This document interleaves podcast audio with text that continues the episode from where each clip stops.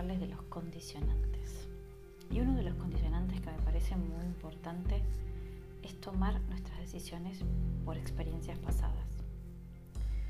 A veces sin darnos cuenta somos engañados por nuestro pasado.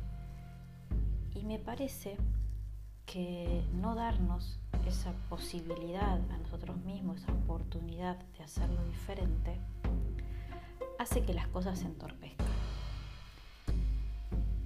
Entender que yo hoy soy otra persona y que puedo hacerlo de una forma distinta abre muchas posibilidades, pero también hay que estar dispuestos a esas nuevas formas y nuevas posibilidades sin volver a repetirnos. Lo importante acá es darnos cuenta que muchas veces vivimos engañados, engañados por esto, ¿no? Esto que yo llamo condicionantes del pasado.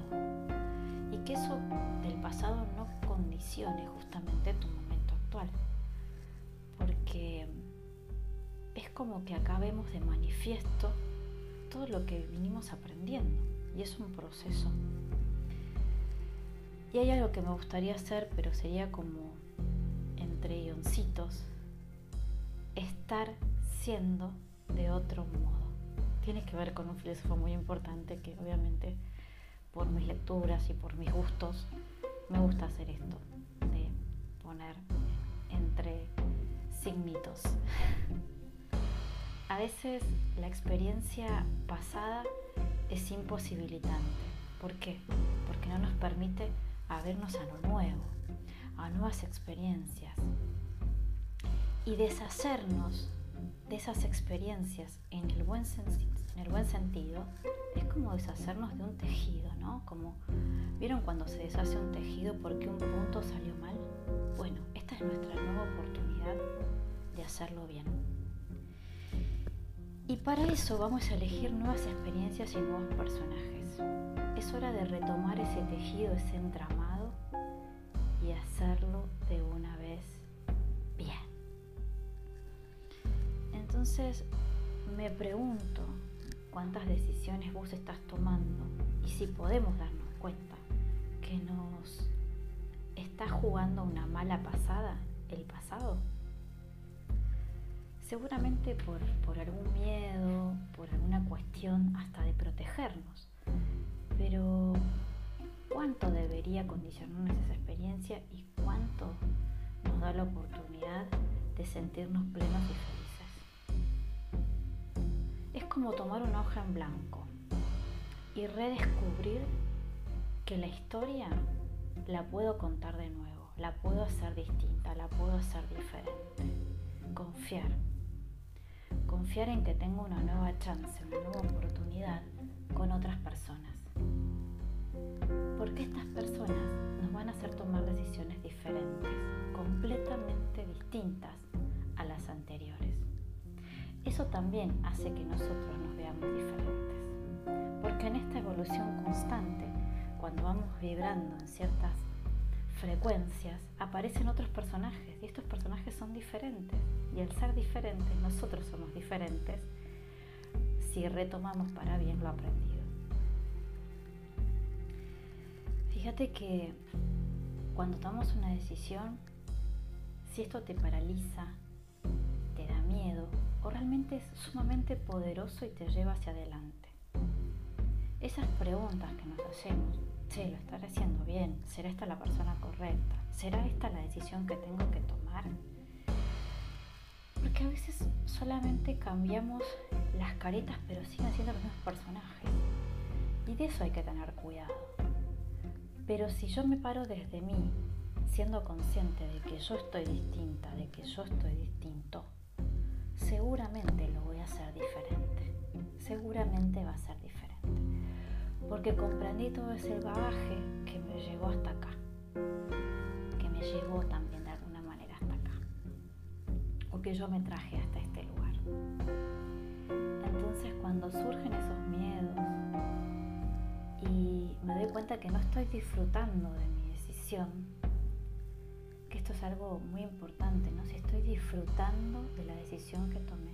Si la decisión que me tomé, aunque me intranquilice por momentos, o no me dé cierta paz que por ahora no estoy consiguiendo, de alguna manera me estoy asentando y sí estoy sintiendo y saboreando esa paz interna, esa tranquilidad de que todo va a estar bien. Y si me paro desde mí, también me voy a dar cuenta que yo soy otro, que yo soy otro y que el resultado por lo tanto va a ser otro. Esto también nos da un ejercicio de autocompasión en cuanto a que si me equivoco, lo estoy haciendo diferente. Porque hay algo que se dice mucho que en la repetición hay un S1 y un S2. Situación 1, situación 2. Algún lacaniano va a saber mucho más que es un S1 y un S2, pero vamos a hacerlo, traducirlo en simple, situación 1, situación 2. Aunque parezcan parecidas, hay algo de diferente. Y eso de diferente somos. Sos el observador, el que se está mirando. Pero acá no quiero que te veas como observador, quiero que te veas como protagonista en este recorrido. Y me gustaría que salgamos del prejuicio de esto va a pasar así porque tiene que ser de esta manera, porque doy por hecho que va a ser de esa forma. En cambio, si me abra la posibilidad de que hay variables que yo no manejo, que no estaban en mi pasado, es muy probable que este futuro me abra muchas sorpresas. Y ahí está la esencia de la vida, en la sorpresa. ¿Qué futuro posible tengo si estoy poniendo condiciones viejas a algo nuevo. Esto es un proceso, es cuando hacemos esto, es como ponerle el freno de mano a un futuro lleno de posibilidades, algo que tiene otras características y no lo estoy dejando ser. Y también al revés, porque cuando le ponemos demasiado condimento, algo muy incipiente, algo que todavía tiene que ir en primera, nos la podemos dar, podemos tocar, podemos golpearnos por quien quiere.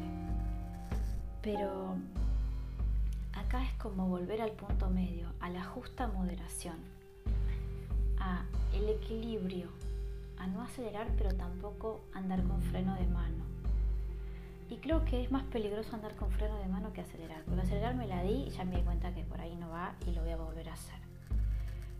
Pero cuando doy con freno de mano me estoy engañando en que estoy avanzando pero sigo en el mismo lugar. Y esta metáfora me parece muy concreta porque nos da la posibilidad de, ah, claro, darme cuenta que yo estoy eligiendo hacerlo de esta forma, que yo estoy prejuzgando la acción por mis experiencias pasadas. Y ahí puedo también asumir mi rol de protagonista, de darme esa oportunidad, de empatizar con lo que me está pasando, de sentirlo y, dar, y darme cuenta que sí, me da mucho miedo, pero que esto me ser creativos, de estar dispuestos a apostar por nosotros mismos. Si yo no apuesto por mí, nadie va a hacerlo. Si yo no me la creo, nadie va a creer en mí. Un poquito tenemos que ir por ese lugar porque de ahí surge lo genuino, lo auténtico.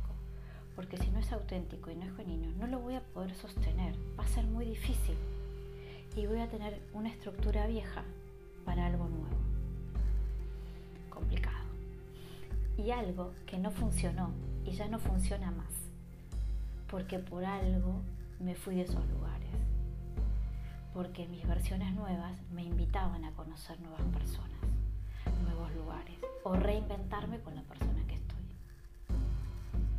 El marco de referencia es muy importante porque también es bueno poder tomar cierta estructura, ciertos parámetros, hablemos de parámetros, ¿no?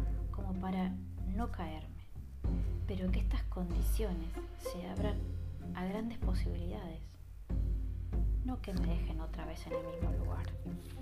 Ese es el gran problema de la vida pensar que estamos avanzando cuando en realidad estamos en el mismo lugar. Porque aun cuando retrocedemos o regresionamos, si se quiere, una regresión puede ser algo que estoy tomando para que justamente me da mucho miedo, entonces tengo que volver a ciertos lugares en donde me siento seguro, segura, para seguir avanzando. Eso no está mal.